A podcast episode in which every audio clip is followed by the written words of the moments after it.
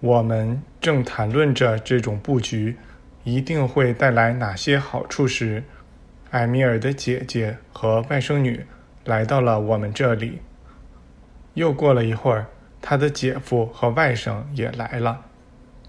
我们发现他们在努力克制内心的激动。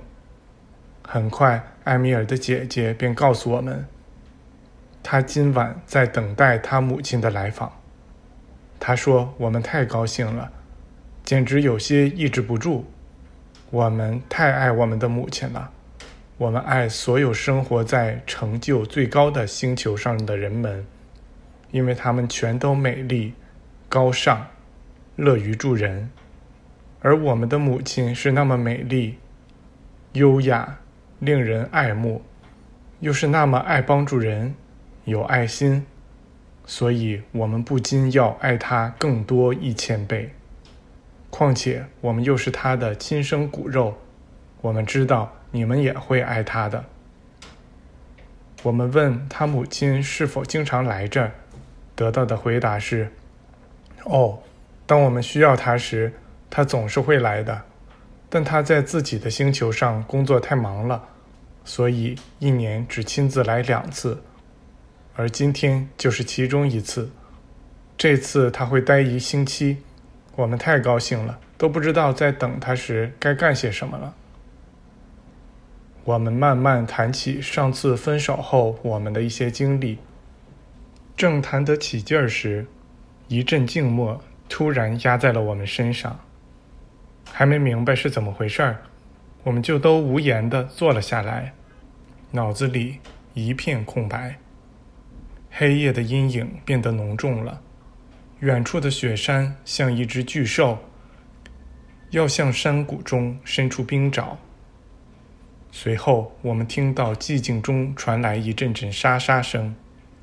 仿佛有只鸟飞落了下来，一团雾好像凝结在了护墙东边。这雾忽然呈现出人的形体，一位姿容绝美的女子呈现在我们面前。她身边环绕着明亮的光辉，这光是那么强烈，以至于我们几乎无法直视她。那一家人急忙伸出双臂向她跑去。异口同声的叫道：“妈妈！”那位女士轻盈的由护墙下到屋顶平台上，像所有温柔的母亲那样拥抱了他的家庭成员。随后，有人把我们介绍给他。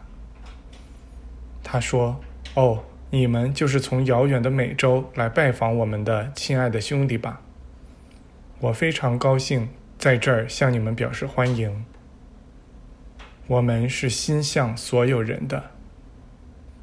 假如人们肯由着我们的心意去做的话，那我们大概会把所有人都紧紧抱在怀里，就像我刚才拥抱我称作亲人的那些人一样。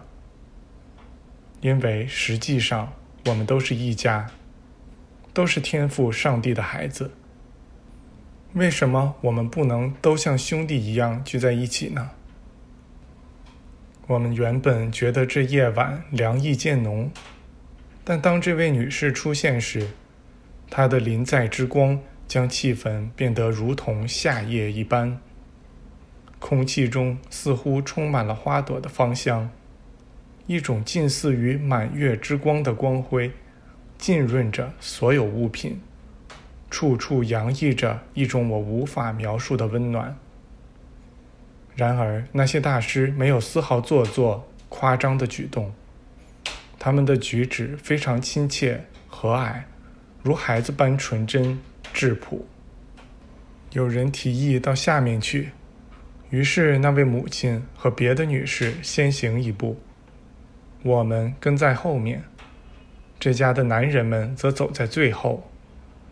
当我们像往常那样走下楼梯时，却发现自己的脚踏不出一点声音。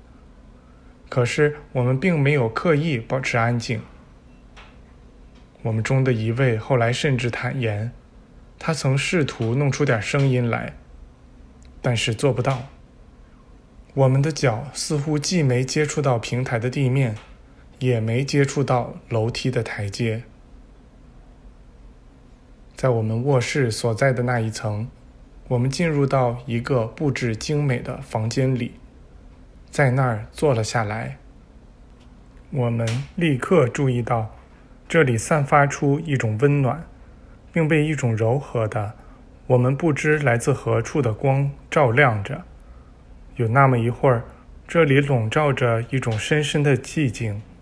随后，那位母亲问我们住的好不好，是否有人照顾我们，以及我们对这次旅行是否满意。谈话开始涉及日常事务。